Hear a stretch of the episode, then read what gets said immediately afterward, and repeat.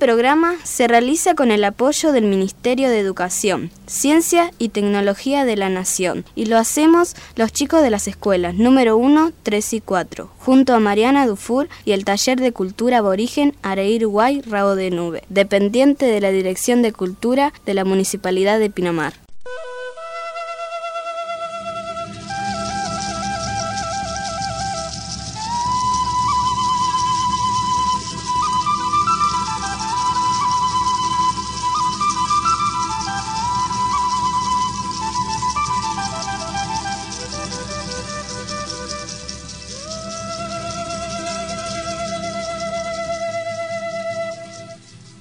Pachamama, entre el cielo y la tierra, leyendas, mitos y poesías, para escuchar, para imaginar, para crecer al calor de nuestra historia.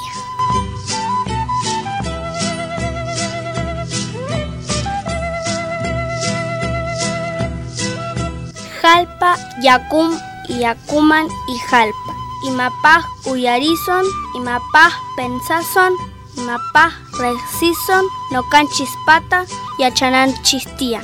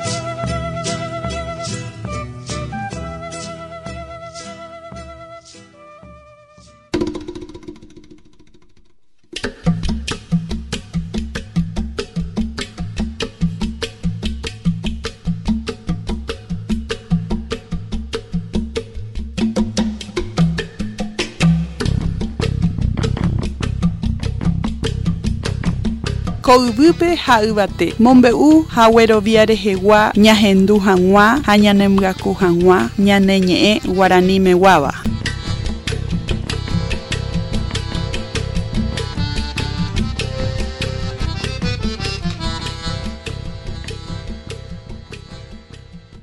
Los guaraníes conocieron como pocos los secretos de la selva, la hoja que cura, el veneno que mata, el panal escondido, el pez que se mueve en el agua barrosa, el animal que sirve para alimentarse. Supieron cultivar la tierra sin estropearla. Viajaron sin perderse por un gigantesco laberinto de árboles y ríos. Fueron grandes, temibles guerreros.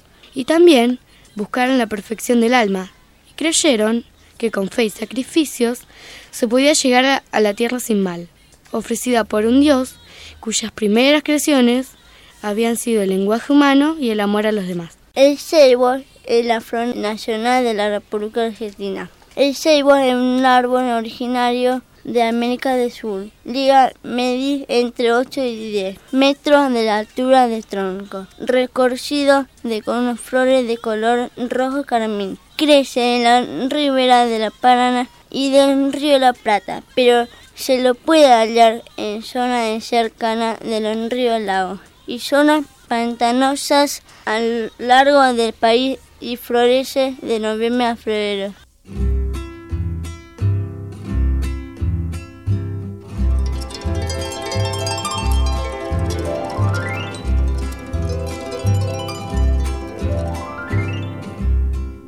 La flor del ceibo. Cuenta la leyenda que en las riberas del Paraná vivía una indiecita fea, de rasgos toscos, llamada Anaí.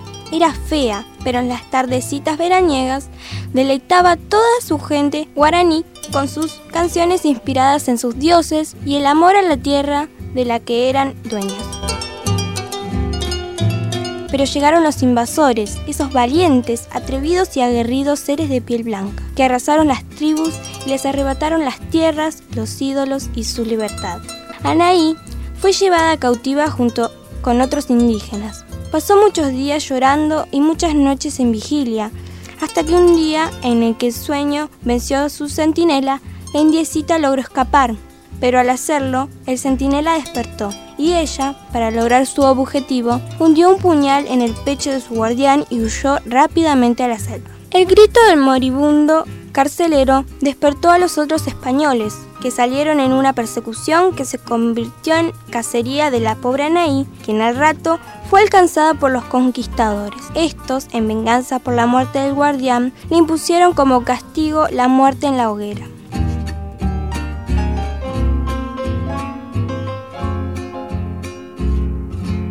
Ataron a un árbol e iniciaron el fuego, que parecía no querer alargar sus llamas hacia la doncella indígena, que sin murmurar palabra sufría en silencio, con su cabeza inclinada hacia un costado. Y cuando el fuego comenzó a subir, Anaí se fue convirtiendo en árbol, identificándose con la planta en un asombroso milagro.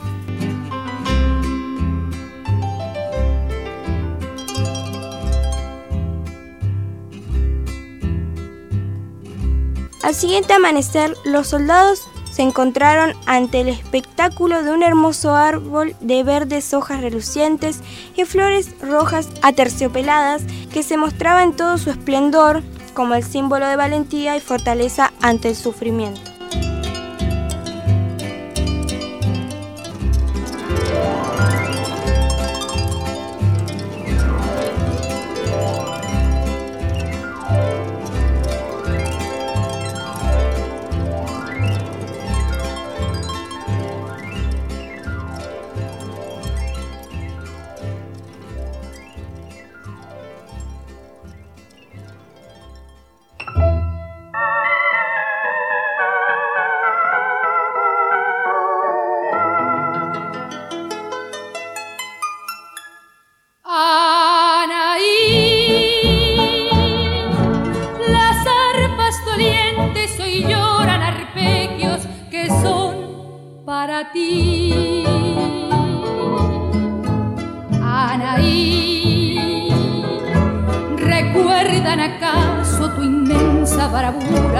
reina guaraní.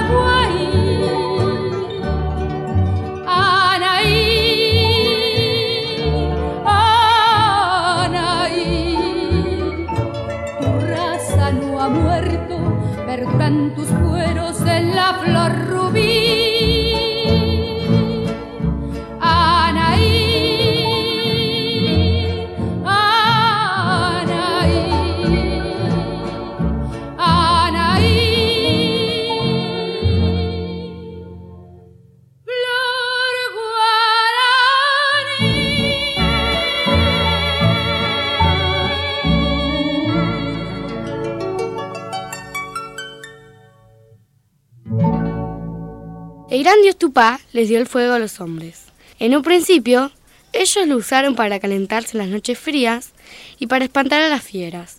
Luego supieron que podían cocinar los alimentos. De este modo, alrededor de las fogatas, compartieron la comida y también la conversación. descubrieron la amistad y la alegría de vivir en comunidad. En sus corazones agradecían sinceramente a Tupá por tan espléndido regalo y lo cuidaban como el bien más preciado manteniendo siempre un fogón encendido, pues no sabían cómo prender el fuego.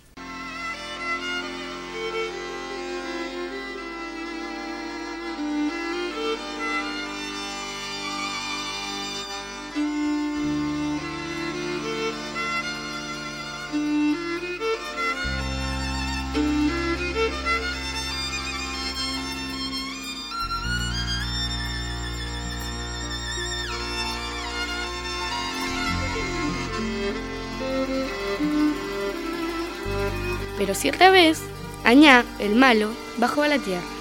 De lejos, vio las hogueras y se sintió intrigado. Espió durante varias noches a los hombres reunidos alrededor del fuego. Cuando comprendió el efecto beneficioso que tenía para ellos, se enojó muchísimo. ¿Por qué han de ser tan felices esas criaturas miserables? Tupá ha sido excesivamente generoso con los hombres. Yo sabré reparar ese error. Esta misma noche sabrán de mí.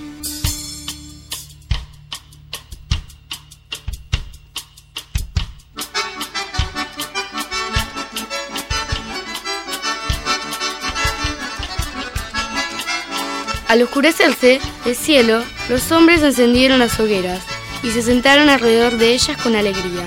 Entonces Añaz surgió de entre las sombras, se acercó al fuego y sopló con todas sus fuerzas. Al verlo, los hombres huyeron despavoridos. Las llamas se extinguieron, pero miles de chispas rojizas y brillantes surgieron de las brasas. Añaz soplaba y soplaba para apagarlas. Mientras tanto, los hombres invocaban a su benefactor, pues veían que perderían el preciado regalo del Dios. Ayúdanos, gran Dios Tupá, escúchanos. Añá ha bajado de la tierra y está extinguiendo nuestro fuego.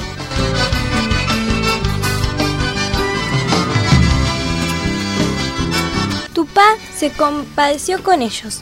Inmediatamente convirtió las chispas de fuego en pequeños insectos que al volar emitían una luz roja que se encendía y se apagaba de manera intermitente. Se trataba de los isondúes, que volando de aquí para allá engañaron a Añá y lo alejaron de los hombres. Soplaba el malo corriendo tras ellos para, para, tratar de apagarlos, pero lo único que consiguió fue quedar exhausto. En un último esfuerzo logró tapar un isondú y entonces comprendió lo que había ocurrido. Enojadísimo, Añá se encerró en una cueva y permaneció allí por años.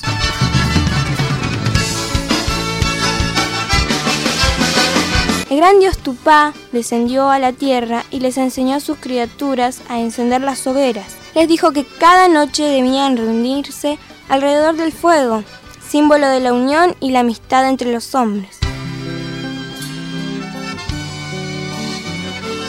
En cuanto a los isondúes, siguieron iluminando con su fantástica luz las tierras de Entre Ríos, la provincia donde aún puede admirárselos.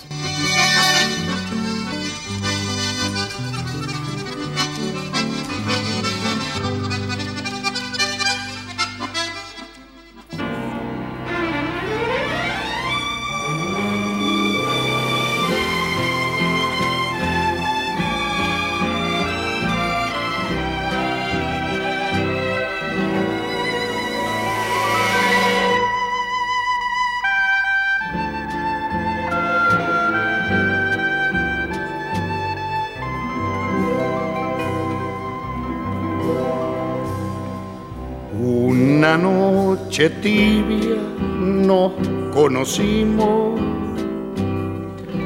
junto al agua azul del Pacaraí. Tú cantabas triste por el camino, viejas melodías en guaraní con el embrujo de tus canciones iba renaciendo tu amor en mí y en la noche hermosa de plenilunio De tu blanca mano sentí el calor que con sus caricias me dio el amor.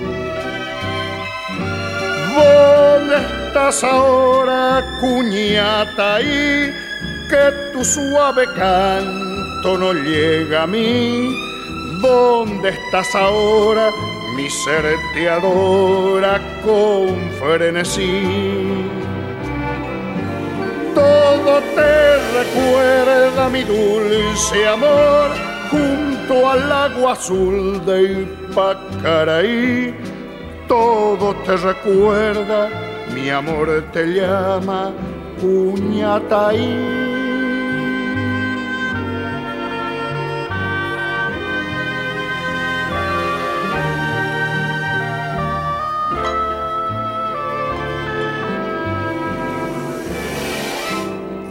con el embrujo de tus canciones. Y va renaciendo tu amor en mí. Y en la noche hermosa de plenilunio, de tu blanca mano sentí el calor que con sus caricias me dio el amor. ¿Dónde estás ahora, cuñata? Y que tu suave canto no llega a mí. ¿Dónde estás ahora? Mi sed adora con frenesí. Todo te recuerda mi dulce amor junto al agua azul de Ipacaraí todo te recuerda, mi amor te llama. Cuñata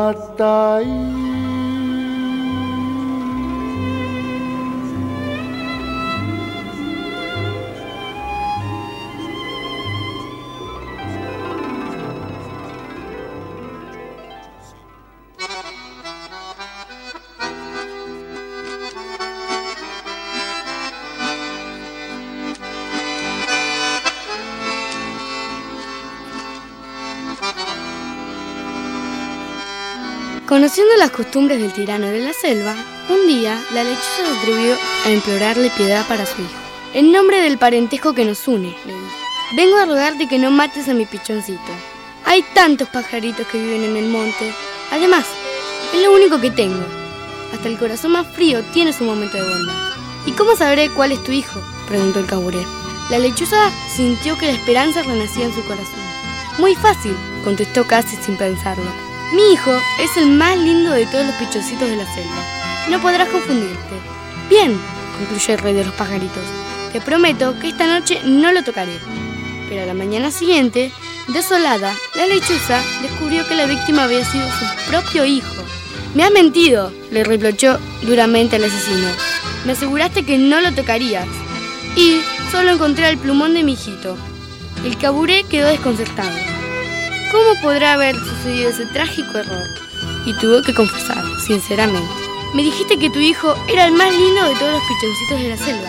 Para no equivocarme, esta noche elegí justamente al más feo.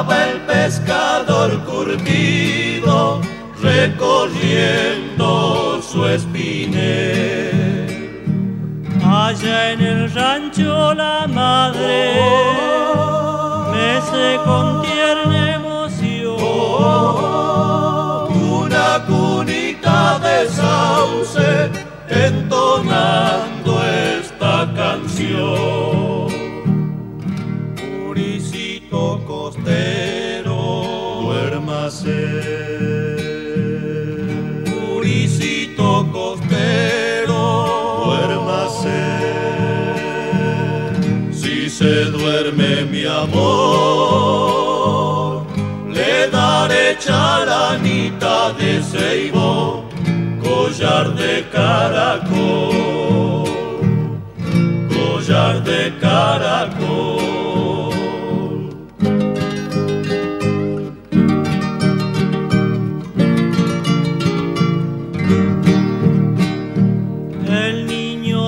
Se ha dormido, la luna salió a mirar, amacándose en las aguas por entre el camalotar.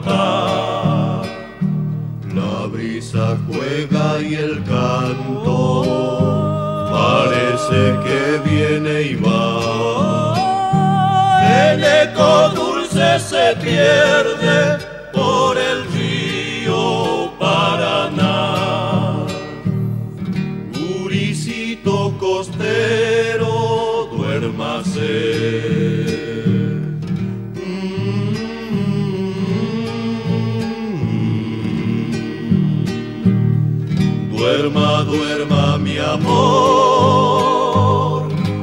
crecerá junto al río mi cielo, será buen pescador, será buen pescador, costero, será buen pescador.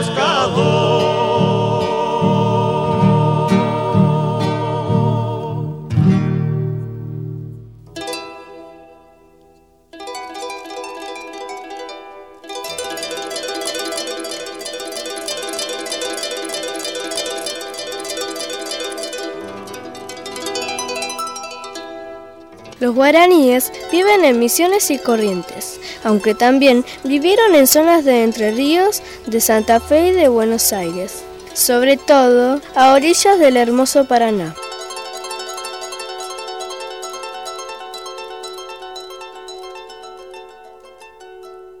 Su lengua aún es usado tanto en Paraguay como en nuestro país. Sí, en Argentina también muchos de nosotros hablamos en guaraní. A ellos les gusta comer miel, igual que nosotros cuando comemos tostadas. Los guaraníes también comen maíz, al igual que nosotros cuando comemos polenta. La costumbre de tomar mate, el que tomamos cada tarde, se lo copiamos a ellos.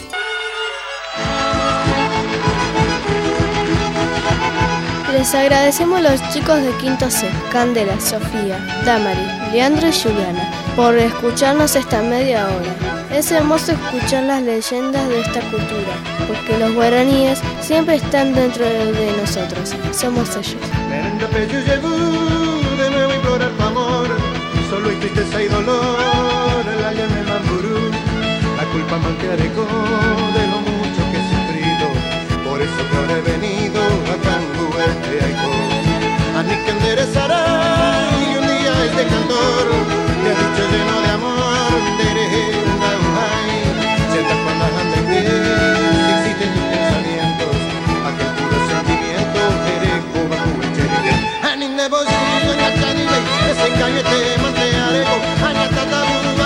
I'm not a heck when I take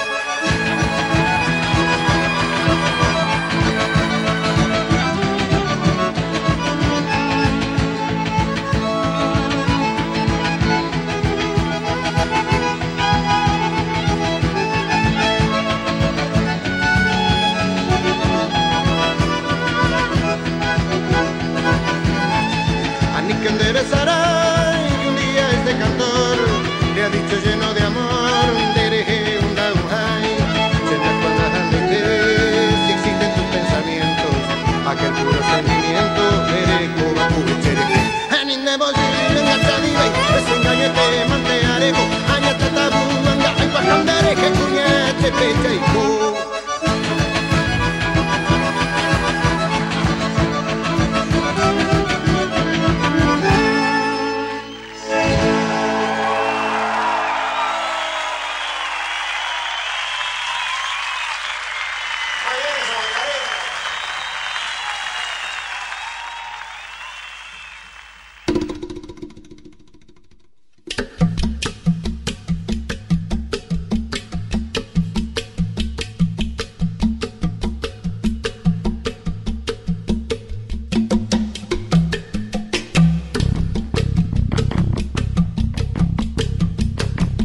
Ko'yvýpe ha yvate mombe'u haguerovia rehegua ñahendu hag̃ua ha ñanemyaku hag̃ua ñane ñe'ẽ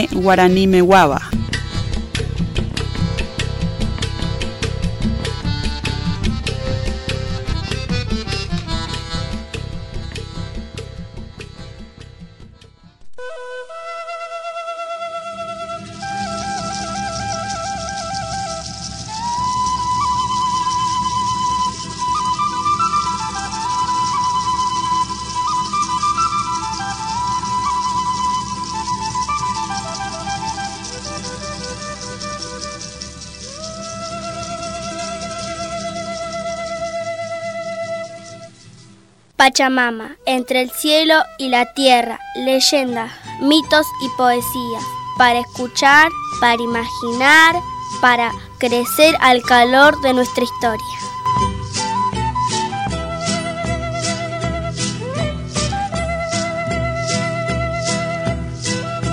Jalpa, Yacum y Yacuman y Jalpa.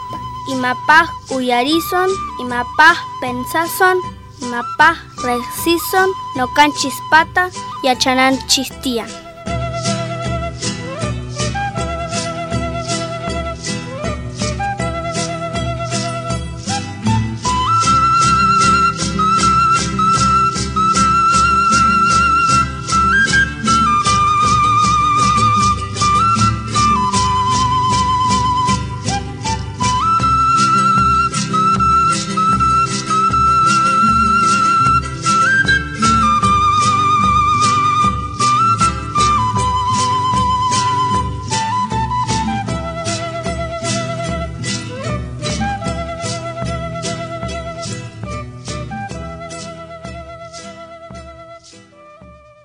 Programa se realiza con el apoyo del Ministerio de Educación, Ciencia y Tecnología de la Nación y lo hacemos los chicos de las escuelas número 1, 3 y 4, junto a Mariana Dufour y el Taller de Cultura Aborigen Areir Guay Rabo de Nube, dependiente de la Dirección de Cultura de la Municipalidad de Pinamar.